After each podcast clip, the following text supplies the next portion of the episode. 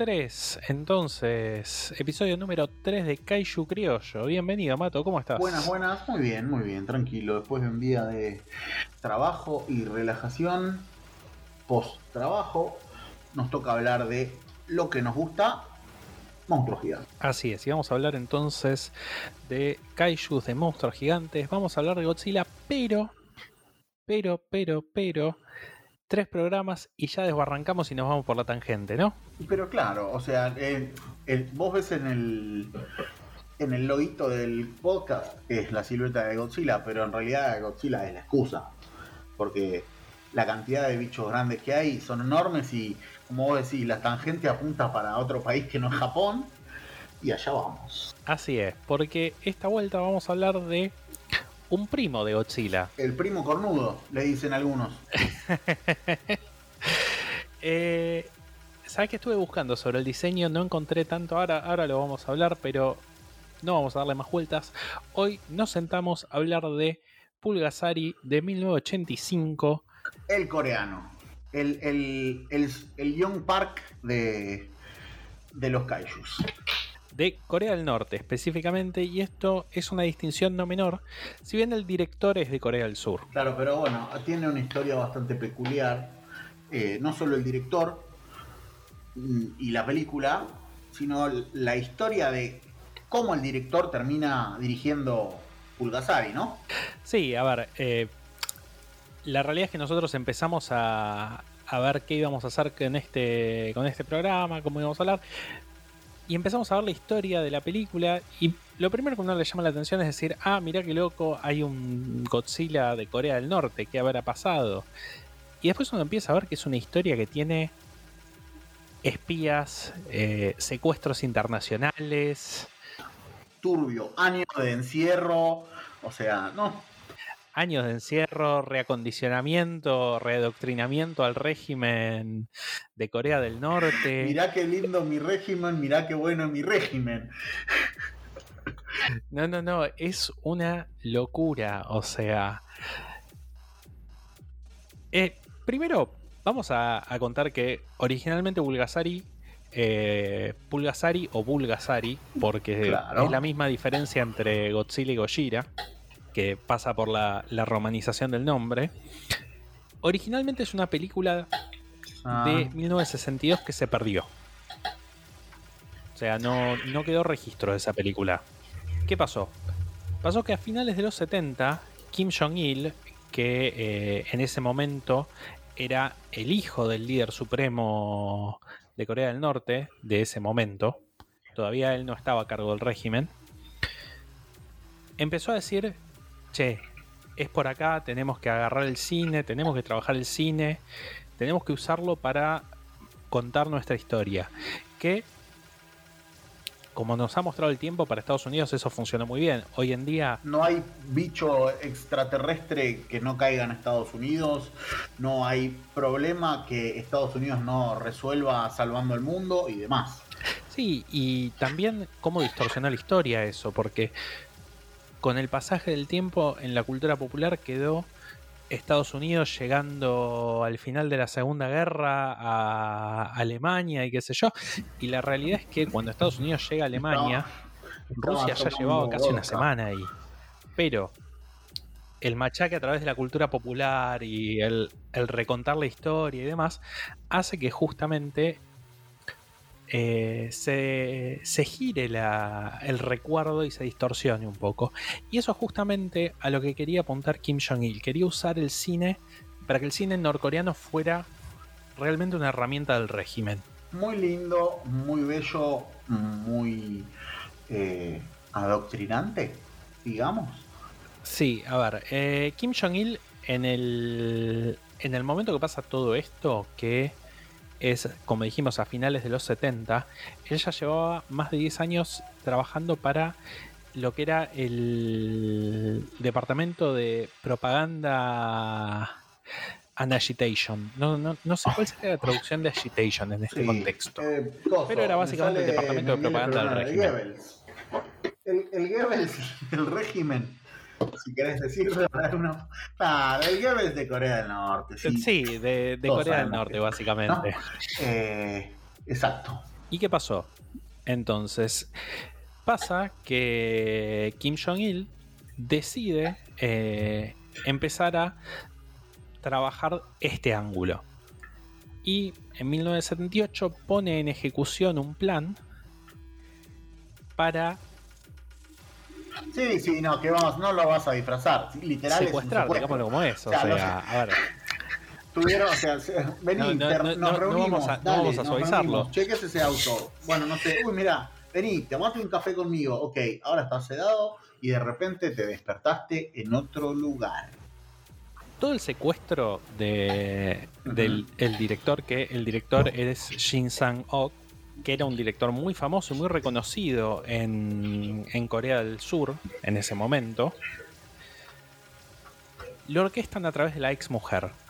Kim Jong-il manda, eh, invita a Choi Eun-hee, que era la ex mujer en ese momento del director, a una reunión en Hong Kong. Caíste. Aparentemente no tenía nada que ver con. No tenía nada que ver con nada, pero y la agarran y se la llevan a Corea del Norte. Cuando se entera de esto, eh, Shin Sang-ok, que tenía una buena relación todavía con ella, decide ir a ver qué pasó. ¿Para qué viniste, Pancho? Sale a buscarla y bueno, eh, pasó lo que pasó. A ver, hay que reconocer otra cosa. Muy noble él queriendo ir a ver qué pasó. Eh, cuando podría haber dicho, uy, mirá que garrón, no está más, eh, suerte, yo sigo acá en mi país. Eh, bueno, hay un tema con eso también, que es otro detalle no menor, que es que Jin tenía problemas en Corea del Sur en ese momento. El gobierno no estaba contento con las películas que Jin venía haciendo.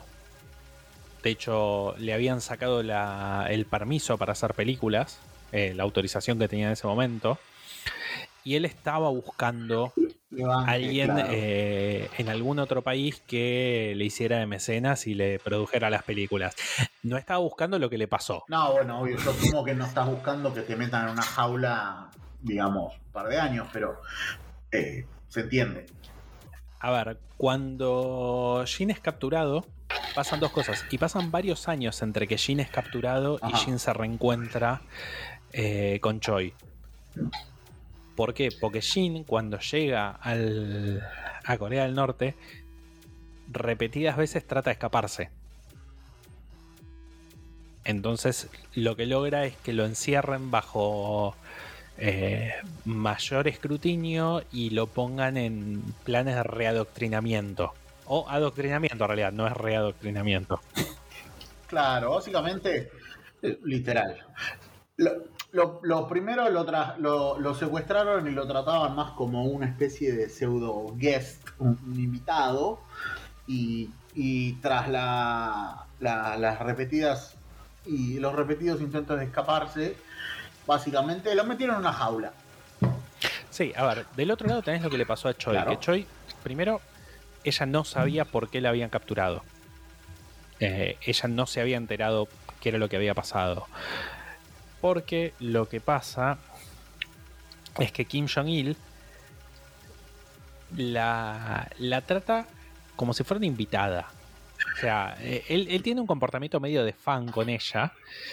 Y entonces le empieza a, a tratar de, de invitar a, a, formar parte de la región, pero desde un lado más amigable la lleva, la lleva de, paseos por, eh, por Corea, le muestra los lugares, le, le, va dando la propaganda de a poquito. No, no es un adoctrinamiento duro como hicieron con, con Jin. Claro, como que le va queriendo.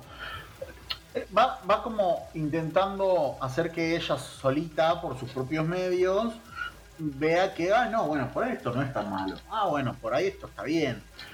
O sea, como vos decís, sin, sin, ser tan violento. Claro, mucho eso tiene que ver también con que ella se da cuenta de la situación en la que está y se da cuenta que la mejor manera que tiene para, para zafarla es hacer de cuenta que está todo bien y que está comprando todo lo que le están vendiendo. Entonces. El famoso play along. O sea, eso eh, se vio en, en, muchísimas. O sea, lo vimos en muchísimas películas y en muchísimas cosas de la historia. Te tienen en la mierda y bueno, te querés hacer amigo del que te tiene en la mierda para que, para que te tengan la mierda, pero un poco mejor dentro de todo lo posible que se esté. Sí, de hecho hay un libro, eh, ahora voy a buscar el, título, donde ellos eh, cuentan un poco qué es lo que pasaron y cómo la vivieron y qué sé yo. Y ella cuenta un montón de las cosas de, su vida en estos momentos. Tiene una frase que es muy buena, que es, hasta ese momento yo me ganaba la vida actuando. En ese momento yo sabía que tenía que actuar para salvarme la vida. Eh, Play, along, no sé cómo, cómo es en castellano, digo. Seguir la corriente. Seguir la corriente, ahí está, seguir la corriente. Es como decirle, bueno, mira, vos me trajiste acá para actuar, ok, yo voy a actuar. Mientras no me mates, no me. No, tratame lo mejor que pueda, yo voy a ser tu princesa actriz. Ahora bien, claramente, eh, como que todo el tiempo estaba con la cabeza en escaparse a la mierda, ¿no?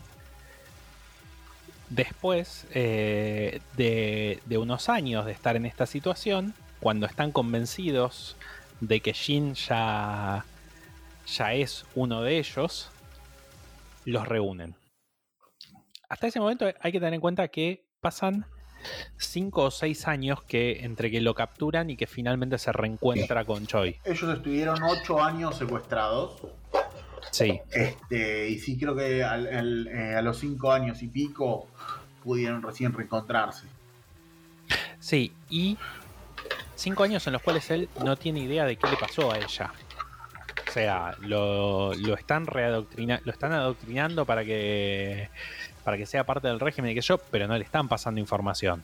O sea, está, está con la vida del prisionero. Claro, me lo imagino como la naranja, la naranja mecánica, sentadito mirando videos de que el líder es bueno, el líder es bueno hasta que te entre. Bueno, cuestión que pasan cinco, pasan más o menos cinco años y un día le mandan una carta diciendo que va a ser eh, que va a ser liberado y lo invitan a eh, una fiesta organizada por Kim Jong Il. Cuando llega a a la fiesta ahí es donde finalmente tiene la reunión con Choi. El encuentro más, más esperado de todo Norcorea Unida. Bueno, a ver, es muy gracioso que vos uses esa metáfora para. o esa muletilla para, decirlo, porque cuenta Choi en el libro eh, donde. donde eh, Las aventuras locas de Choi. Donde vuelca todas sus experiencias y demás. Sí, este, yo creo que el título, si no es ese, están perdiendo plata. Las, aventuras de Jin, las locas aventuras de Jin y Choi en Norcorea. Bueno, lo que, lo que cuenta es que Kim Jong-il estaba en plano eh, fanático que está súper ansioso por la reunión, porque para él era eh, a ver, él era fan de los dos y, los tenía ahí y había organizado todo él. Y de hecho, cuando hace la, presentación y los reúne y qué sé yo, ella cuenta que él estaba como. Claro, es tipo, mirá lo que conseguí. Traje a las dos bestias más zarpadas del cine surcoreano para que estén en el régimen haciendo nuestras movidas de propaganda disfrazada de película. Y además, eh, tenía, eh, cuenta, cuenta Choi que uno de los que de, los insistentes en que se volvieran a casar ellos había sido él.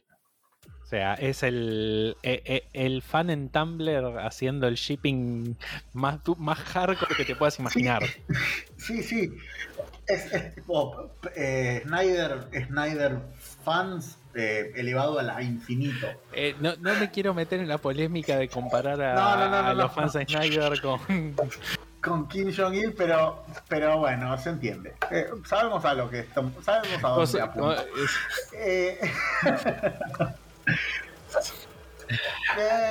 pasa ahí, no, me quiero meter en la polémica, pero no te voy a decir que estás tan errado. En fin, en fin. Pero sí, estaba full fan. Empieza este periodo donde lo ponen a a laburar para hacer las películas del régimen. Entre el 83 y el 86. Exactamente. Y en total él va a hacer seis películas. Siete me eh, parece que son, ¿eh? Ahora, ahora lo chequeamos, pueden ser siete. Eh, tengo una lista de seis, pero. Acá, siete películas. Eh, claro, y el productor ejecutivo, obviamente. ¿Quién va a ser? Siempre, siempre, va a estar Kim como productor ejecutivo. Y sí. Kim cumpliendo su sueño de ser un, productor de cine. Estar en, la, estar en la crema del cine, tal cual. Y a ver, hay una cosa que es muy interesante, que es que con toda la situación eh, de mierda de estar secuestrados en Corea del Norte y qué sé yo, paradójicamente eh, Jin va a reconocer después en algún momento que en esa época él tuvo un presupuesto prácticamente ilimitado para sus películas, una libertad creativa increíble, una confianza en él como director que, eh, que no le estaban dando en otro lado. O sea, es, como que, estaba en el infierno. Pero a la vez es todo lo que quiere un director de cine. Claro, o sea. Que tu productor sea tu fan. ¿Entendés? Es eso, es que tu productor sea tu fan, más fan, más enfermo del universo que quiere que te vuelvas a casar con tu exmujer porque eh, sabe que son la pareja, pero eh, no, sé si ese punto de, fan tóxico es lo que quiere, pero sí que crean en él, que tengan confianza y que le den los recursos para hacer sus películas. Claro. No, bueno, obviamente que la toxicidad no la quiere nadie nunca, ¿no? Y es un problema porque, a ver, es interesante para mí este esta dicotomía que, tiene Jin, que es que laboralmente está en un lugar soñado donde no podría haber estado en otro lado. Y a su vez está Pero la realidad es que no, claro, la realidad es que no está en esas condiciones. Claro, o sea, y que las películas que está haciendo, el famoso todo muy lindo, pero no. Claro, porque aparte las películas que estaba haciendo eran propaganda del régimen. La primera que hizo, que se llama eh, An Emissary of No Return, es una película que cuenta una historia donde hay un emisario de un diplomático de Corea del Norte que va a La Haya, que trata de convencer a la comunidad eh, internacional de que tiene eh, que retroceder en un tratado que beneficiaba a Japón. Y como no le dan pelota, termina eh, haciendo suicidio ritual después de, un discurso súper emotivo eh, sobre el espíritu de Corea y demás. Y es como que, bueno, o sea, es súper nacionalista. Todo muy sano. Eh, y también va, va mucho por ese lado. Las películas que hizo son películas que levantan, enaltecen mucho el régimen, enaltecen mucho el nacionalismo coreano, toman eh, mitos populares de, Corea eh, y levantan mucho cosas así. Que, a ver, si le sacas el factor eh, régimen norcoreano, no es tan distinto de lo que vemos en Hollywood. O sea, no, hay una cuestión hay una cuestión ideológica muy peligrosa. Pero también hay una cuestión ideológica peligrosa en Hollywood. O sea, no nos hagamos los boludos con eso. Totalmente, totalmente. Pero es que sí, o sea, pero todo tiene un poquito de, ideología de fondo. Quizás no está metido tan, tan obvio. Te lo hacen pasar con explosiones lindas y actores y actrices bellos y por ahí discursos que, que no son tan obvios te lo disfrazan un poco, pero obviamente que la ideología está en todos lados. O sea, eh, eso que siempre me dijeron, y yo nunca averigüé si era verdad o no, pero siento que realmente debe ser cierto, que por cada segundo de bandera norteamericana en pantalla, el gobierno le pone no sé cuánta guita a las películas. Por eso hay un montón de escenas, un montón de películas que aparece una bandera yankee que podría no estar, pero está. Y yo no sé si es solo por el, espíritu eh, USA, USA del director. No, hay un montón de cosas que tienen que ver también con eh, subsidios del ejército y demás, porque dentro del presupuesto de defensa hay subsidios que están destinados a la propaganda eh, y al retrato de, del ejército en, en, la cultura popular, mm. las series de televisión, las películas y demás. Entonces, como que también tienen mucho que ver con eso. Hay no vamos a entrar acá porque no nos corresponde, pero hubo un montón de discusión alrededor de esto con la serie de, de, Falcon and the Winter Soldier y el hecho de si era propaganda del ejército o no. Tal cual. Bueno, a mí, por ejemplo, me encantó de Winter Soldier. No me quiero ir porque, bueno, pero. Pero tenía, tenía como, como un poco de. Un dejo que, que, llevaba de ese lado. Pero a la vez, no. Por un montón de, de cuestiones, you know. Eh, de, de, raza que. Eso es una discusión, eh, es una discusión para tener. Me parece que eh, excede un poco lo que es Kaiju Criollo. no tiene nada que ver. Los, dos tenemos ganas de sentarnos a, discutir este tipo de cosas.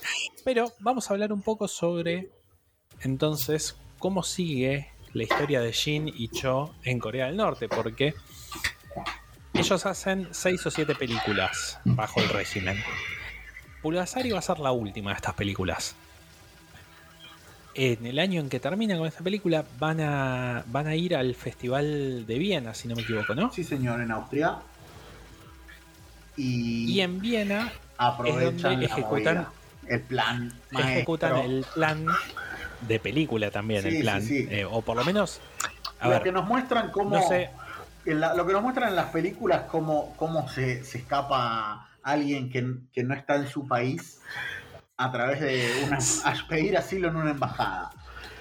Sí, no, no podemos decir qué tanto de esto es dramatización que, obviamente, porque... que fue posterior o no, pero lo que cuentan es que en uno de los días que estaban en el festival, eh, se las ingenian para escaparse de su custodia, meterse en otro taxi y lo mandan al taxista que los lleve a la embajada de Estados Unidos. Los custodios los empiezan a perseguir, se va dando una persecución en las calles de Viena.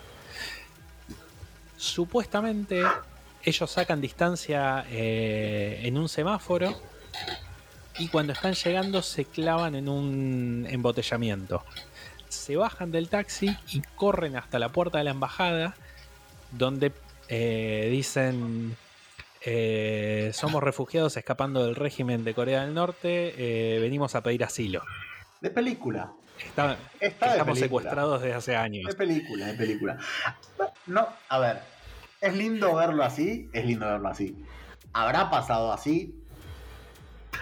Yo podría decirte que no, pero tampoco, o sea, a ver, podría, yo te podría decir, me parece que están volaseando, pero a la vez, eh, ¿vos creerías que un director de cine está siete años secuestrado? Entonces, como que ya viene con un precedente de, cosas que decís, bueno, re de película. Porque, seamos sinceros, o sea, un director de cine y una actriz secuestrados por el líder norcoreano, o sea, es una película. Entonces, yo le creo que, que, fue así, que corrieron y que llegaron a la puerta de la embajada gritando necesitamos asilo y que yo se las creo, se las dejo pasar. Supuestamente ellos tenían, eh, venían hablando con un, con un periodista que les estaba haciendo el gancho con la embajada. No es que fueron así a, jugársela y a ver qué pasaba. Estaba tipo pensado. Ahí va, ok. Bueno, con más razón. Una de las cosas. Y una de las cosas que tenían es que eh, tenían grabaciones. Claro. O sea, Pensá que hasta ese momento Estados Unidos no había escuchado nunca la voz de, Kim, por ejemplo. Es verdad. Porque no, podían meter a nadie en el país. Y.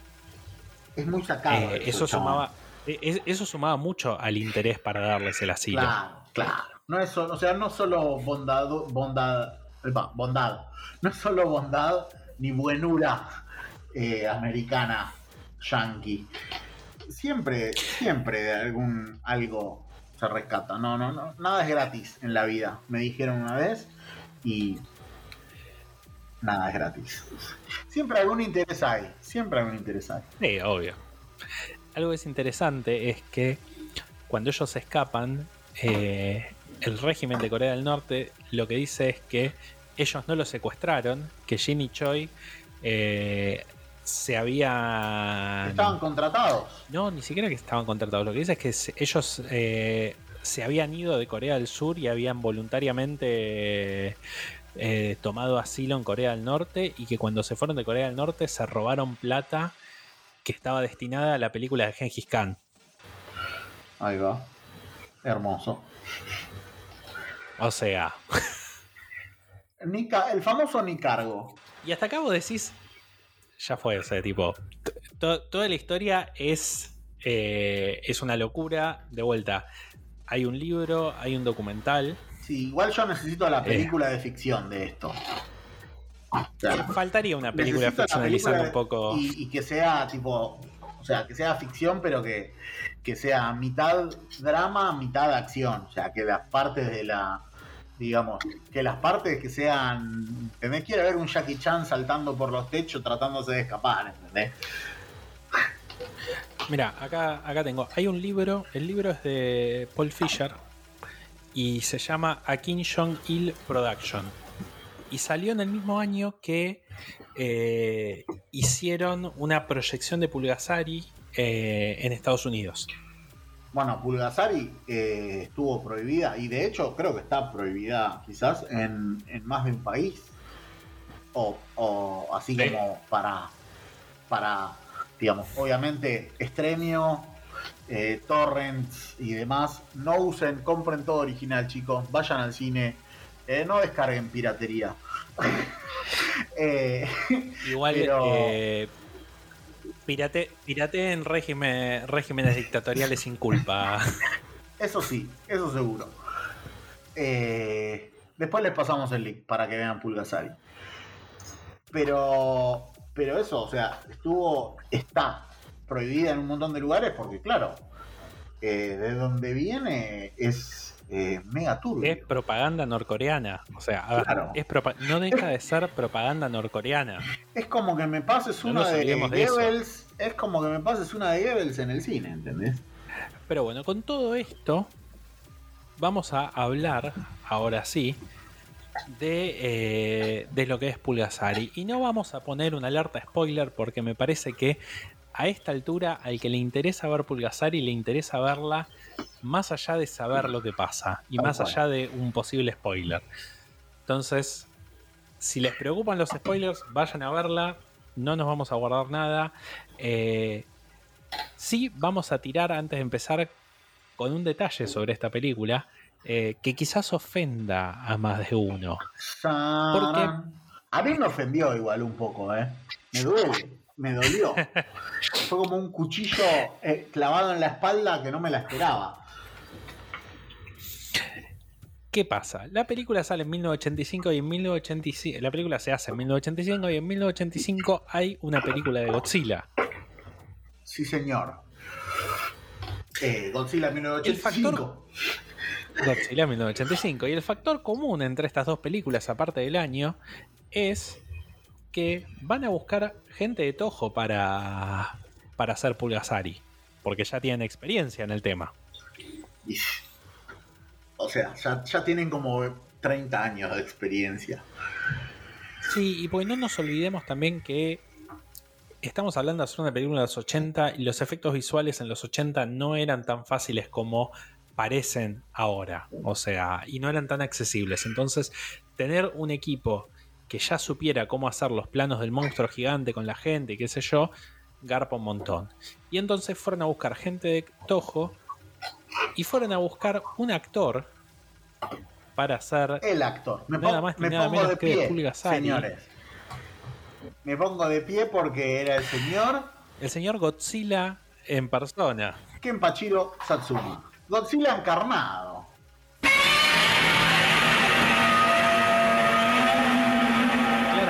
Para los que no saben, que Pachiro Satsuma es el tipo que estaba metido dentro del traje de Godzilla. Ajá. También hizo de Gaigan y de Hedora. Estaba. eh, se metió en Godzilla en la época de. Justamente para esta época, para el 84 fue cuando empieza. Como Godzilla, eh, sí, la, en el 84 tiene su primer Godzilla. En el 71 estaba como Hedora. En el 72, 73 como Gaigan. En el, en el 84 recién tuvo su primer Godzilla y después en el 85 ahí se fue para vestirse de, Kaiju cornudo, porque real tiene cuernos. Por eso digo que cornudo, ¿eh? Y le, le va a doler a más de uno. Va, va, a haber alguien que se ofenda. Ya lo estoy escuchando a Godzilla gritar por esto. Si no se ofendieron con mi comentario de Evangelion del primer capítulo y están escuchando, capaz que no se ofenden con esto. Yo me ofendí. Porque Satsuma dijo eh, muchos años después que comparando Pulgasari con Godzilla 1985, él disfrutó mucho más como película Pulgasari y le parecía mucho mejor y más entretenida. Y que un par de personas en Tojo estaban de acuerdo con él. Traicionado por tu propio padre, no, por tu propio voz. La puta madre. Eh, sí, bueno, no quiero hacer hincapié en esto porque a mí me duele un montón. Porque habiendo visto Pulgasari hace poco eh, y no habiendo visto Godzilla no, en 1985 hace como, no sé, la última vez que la vi, creo que la vi un día en la oficina. Trabajen chicos, no sean como yo, pero justo era un día que no estaba pasando nada, yo estaba atendiendo en la, o sea... Se, se cayó el sistema. Sí, estábamos como, y justo encontré en la computadora que tenía internet de la oficina encontré una página que estaban todas. Ese día me clavé como cinco películas de Godzilla, una atrás de la otra. Eh, creo que fue la última vez que vi la del 85, de hecho, ese día. Yo sinceramente no me acuerdo cuántos años tenía la última vez que vi Godzilla en 1985 y la tengo en el recuerdo. Eh, a ver, a mí me gustan todas estas películas, yo las disfruto mucho aún hoy. Para mí, Pulgasari fue eh, yo, creo que la disfruté el visionado mucho más que vos. Yo creo que sí. Pero porque yo soy más eh, pochoclo, yo soy más Hollywood. Yo ya te dije, vos sos en la parte historiadora de. La parte historiadora que le gusta analizar las cosas y yo soy la parte cabeza del, podcast. O sea, a mí dame piña. Eh, trasfondo socio. Y bueno, está bien, pasa, es importante. pero, bueno. está, bien, si los kaiju son la, combinación de las dos cosas. Es el monstruo gigante que rompe todo. Y el estudio sociopolítico de, una crítica. la época, exacto. Entonces ahí está, por, eso está perfecto que nos complementamos, mi buen amigo. Totalmente. A ver, vamos, vamos a contar un poco de qué va Pulgasari. Porque Pulgasari es una remake, como dijimos, de una película eh, del 62 que se perdió. No, no hay. Registro. No quedó ninguna. Nada. De esas. Eh, así que nos quedamos. ¿Te imaginas si llega a aparecer? Y la tiene un Juan Carlos coreano en su casa que era del bisabuelo. Me vuelvo loco.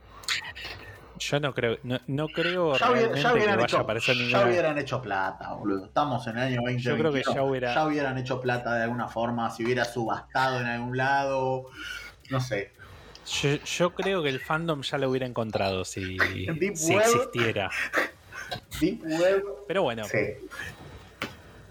La historia transcurre en un eh, transcurre en Corea, en una situación así medio feudal, donde eh, específicamente yo tenía el dato de cómo se llama, es la dinastía eh, Goryeo. que la dinastía Goryeo dura entre el 918 y 1392 después de Cristo. O sea, hace un montón pero son 400, casi 500 años. Este es el periodo en el cual está ambientada la película.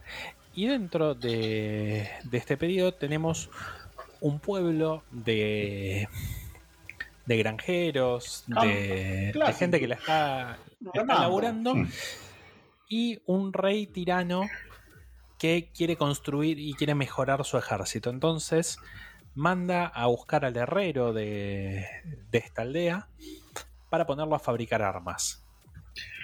El herrero dice, eh, pero no tenemos mucho metal y el metal que tenemos lo necesitamos para poder hacer herramientas de, granjeros. O para tener nuestra... Para, para comer con nuestras ollas. claro, para, poder trabajar la tierra y claro, para trabajar la tierra y poder vivir. Y el gobernador que manda el rey dice: Ningún problema, a mí esto no me importa. Eh, acá tenemos todas las herramientas de granja de la región. Eh, vas a fundir todo esto y vas a hacer espadas y armas para el ejército. Y acá empezamos con la primera, la primera cuestión interesante. Porque, eh, como dijimos, las películas que hace Shin durante, durante este periodo son todas propaganda de, eh, del régimen de la República Democrática de Corea del Norte. La República Popular de Corea. Y acá tenemos el primer ejemplo de marxismo explícito, que es eh, que a mí me encanta y lo banco un montón, y me parece buenísimo, que es donde literalmente el rey está tratando de apropiarse de los medios de producción y sacárselos al pueblo. Claro. Eh, lo cual va a disparar una revuelta. El herrero se niega a, a cumplir esta orden, lo encierran, lo están matando de hambre, se va a morir le pasan comida. Y antes de morir. Le pasan, ahí le, pasan, un, poco de arroz. Y, y en vez de comer el arroz, agarra y lo mezcla con barro. Y, y bueno, el chabón arma un muñequito.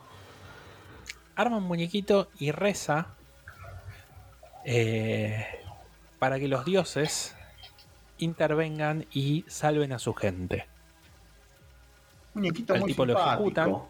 Me gusta como primero, me gusta como primero el muñequito era una bola de arroz y de repente por arte de magia era una estatua de cerámica eh, horneada, hermoso. Sí, sí. Eh, Efectos. Cuestión que, el, herrero es, eh, es, es ejecutado por el por la gente de este rey que también hay un detalle muy bueno, que es cuando la hija del herrero va a, tratar de llevarle comida, el guardia que no la deja pasar, no es que no la deja pasar porque el tipo es malo y qué sé yo, sino que el tipo le dice, no, porque si yo te dejo pasar y se enteran, me van a matar a mí. Exacto. Es literal. Eh, lo cual habla... Que, de que no están, o sea, no, no quieren es eso que vos decís, no quieren demostrar, ah, yo somos todos los villanos. Simplemente están cuidándose el culo. Que es como pasa en todos los. ¿No?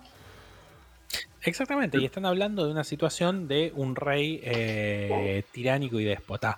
Entonces, los hijos del herrero, cuando están recuperando sus cosas y qué sé yo, van a despertar de, una manera muy casual a este, este, muñeco y van a descubrir que este Pulgasari existe. Ya se este Pulgasari es. Claro, ya se había nombrado Pulgasari, habían. No me acuerdo bien. Eh, algo que. No me acuerdo que el, viejo, el viejo, lo, nombra, lo, como que lo pide, y después cuando. Cuando hace este tipo de rezo lo nombra también, pero en un momento los, los mismos del, los, del, los soldados del, del, emperador, del rey, eh, también como que se le cagan de risa, ¿viste? Como que dicen, no, que eso no existe o algo así. Sí, pues esto, esto, va a venir, eh, viene a colación después con esta cuestión de eh, el redconeo donde Pulgasari aparece acá, pero después en un momento alguien va a decir, no, porque incluso Pulgasari tiene una debilidad y saben todo y qué sé yo, que es esa, esa falopa que me encanta en estas películas. O sea... Y con todo esto, entonces, el muñeco cobra vida y el muñeco empieza a comer metal. Eh, va creciendo muy a poquito. Primero es le, cobra vida con una gota de sangre de la hija del, del, herrero. Que es hermoso, igual como cae la gota. Y cuando cae la gota automática, La, transformación de estatuilla a, a, a monstruito es realmente divina. Yo voy a decir, y digo esto 100% no irónicamente, me parece que los efectos de esta película están muy bien. O sea, son, efectos de, son efectos de su época. Y, o sea, son efectos de su época en Corea del Norte. ¿Por qué? Efectos. Sí, igual yo. En su época, Volver al Futuro, Star Wars, como que. Sí, bueno. Eh, Por eso, en Corea del Norte. Para, para lo que es el tipo. Para lo que es el cine que se estaba haciendo, me parece que sí, muy eh, bien. están muy bien los efectos y tenían a la gente de Toho que tenía mucha experiencia en hacer este tipo de cosas. De hecho, a diferencia de lo que pasaba en Godzilla, como acá empieza siendo un muñeco pequeño, no solamente lo escalan a gigante, sino que también lo escalan, a, tamaño, a tamaño muñeco. Y Pulgasari empieza a crecer y empieza a comer y qué sé yo. Y en un momento Pulgasari se vuelve a encontrar con la ya crecido, eh, con un tamaño en el más o menos humano.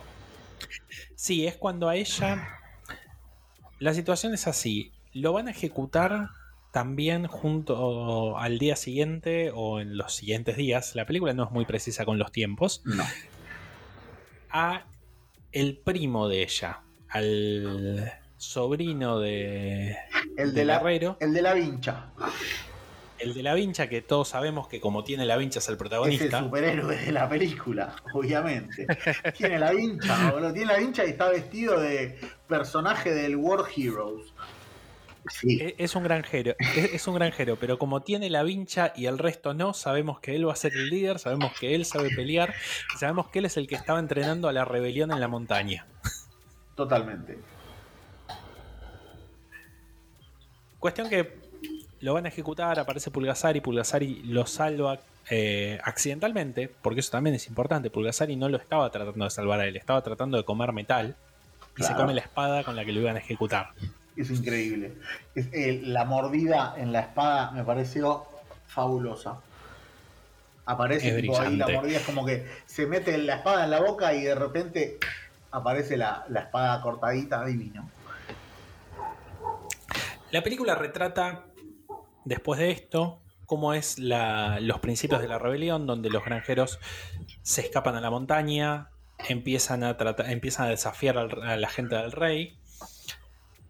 En este desafío eh, se empieza a complicar la situación cada vez más.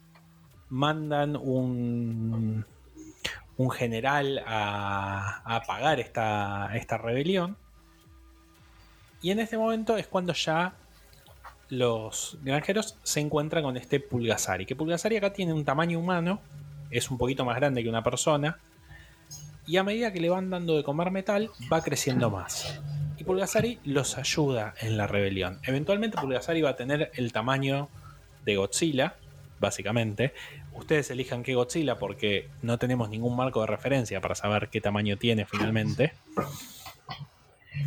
Y los ayuda eh, a avanzar con esta rebelión, llegando cada vez más cerca del palacio, hasta que finalmente llegan eh, al enfrentamiento con el rey. ¿Qué pasa? En el medio vamos descubriendo cómo lo van tratando de destruir a Pulgasari, ejecutan planes que parece que funcionan, pero no.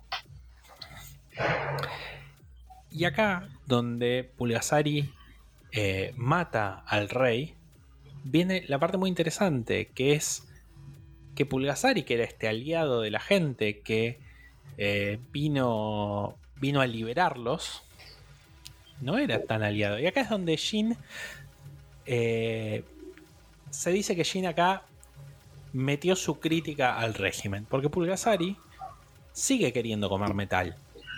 Es que siento que es como de Godzilla en su momento, que él no, como que Godzilla siempre en su momento eh, quería ser el único, quería ser el, el, alfa, fin, no le importaba realmente la humanidad, no lo hacía por bueno, sino lo hacía por sobrevivir. Bueno, este siento que es lo mismo, es eh, el chabón solo quiere comer metal, fin. Totalmente. Y tenemos, tenemos esta cuestión, que es que este Pulgasari que liberó a los aldeanos, que ayudó a la gente, que era el héroe del pueblo. Que de hecho tiene. se está llevando. Las imágenes que del pueblo que va, tipo el chabón caminando. Es, son escenas súper alegres. Cuando lo ves, tipo, el Pulgasari corriendo gigante y la gente a los costados. Es, literal es como vos lo ves y decís, uh, chabón, mirá, zarpado. Eh, él los está ayudando. Pero, pero, claro, pero. Y se supone, se supone, se supone que este Pulgasari era una metáfora del régimen que venía a ayudar a la gente. Pero ¿qué pasa?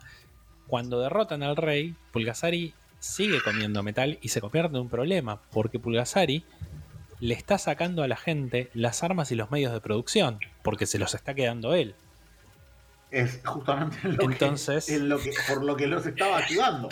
No me robes mis armas, no me robes mis métodos de producción. Y bueno, eh, se supone que esta es la crítica que, que Jin metió en su película al régimen, que pasó porque claramente... No la, no la supieron eh, ver. Yo creo que tiene que ver eh, con que para esta altura eh, Kim Jong-il estaba convencido de, la lealtad de Jin. y estaba convencido y estaba cegado por su fanatismo. Entonces, él no vio una crítica al régimen en esto. Nosotros que estamos viéndola a la distancia, con un montón de años de por medio, qué sé yo, podemos ver tranquilamente. Pero bueno, lo cierto es que el héroe que representaba al régimen se vuelve en contra eh, y amenaza con que eh, va a destruir el mundo. Porque en un momento la hija de, del, herrero dice va a destruir al mundo si esto sigue así. Sí, se va a comer y ella se sacrifica. Claro, y ella se sacrifica para detener a Pulgasari, que efectivamente pasa. Ella se mete en una campana, vamos a entrar en detalle porque justo es lo que te decía hoy temprano. Me distraje dos segundos y de repente el bicho ya estaba. Entonces pasa muy rápido y ella se mete dentro de una campana, lo, lo, llama al bicho, se mete dentro de una campana, el bicho se la come adentro de la campana y automáticamente se transforma en una estatua que se desmorona y queda ahí destruida. Y aparece formita de bebé, otra vez. Sí, a ver, me parece que es una. Aunque sea, vayan a buscar la escena de, la muerte de Pulgasari, porque me parece que es. Es épica. Eh, es muy buena. Está muy bien. Yo creo que pese al contexto horrible de producción, pese a que es un producto de propaganda de un régimen eh, claramente antidemocrático y que, recurrió a eh, secuestrar gente para poder hacerla. Eh, más allá de todo, me parece que en las condiciones en las que trabaja Jin hace un excelente trabajo y logra meter eh, justamente sus críticas y sus denuncias dentro de la historia. Y el hecho de que hayan ido a buscar a la gente de Tojo hace que realmente la película esté muy bien hecha. Sí, sí, totalmente. sobre todo para la época y para el género. Totalmente. Ahora, ¿qué pasa? Cuando él. Eh, cuando Jin y Cho se escapan eh, y se van a vivir a Estados Unidos, Kim se enoja eh, por la traición y lo remueve a Jin de los créditos de la película. Le da el crédito de director al asistente de dirección de la película, que había sido Chon, Gonjo. La bronca. En respuesta. sí. Del amigo Jin. Y en respuesta. Y en respuesta a esto, Jin va a escribir un guion nuevo donde va a hacer la remake de, de Pulgasari. Creo que son 10 años después que la hace, ¿no? En el 96, sí señor. Eh, que encima esta ya es una peli para pibes, o sea, es una peli para, chicos, eh, es una, digamos, es como una versión inspirada, pero súper así, súper filtrada, súper chill, súper no régimen, súper no propaganda.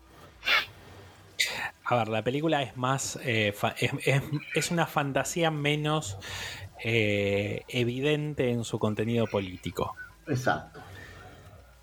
Pero la historia es básicamente la misma. Eh, en vez de Pulgasari se llama Galgamet. y acá, en vez de ser la hija de, un herrero, es la hija de una es una princesa. vamos, quizás en algún momento hablemos de Galgamet. No, no, no prometemos nada. a ver, es un monstruo gigante, así que puede tener su espacio en el podcast tranquilamente. Eh, puede, pasar en una segunda parte de la historia de Jin y Cho. Sí.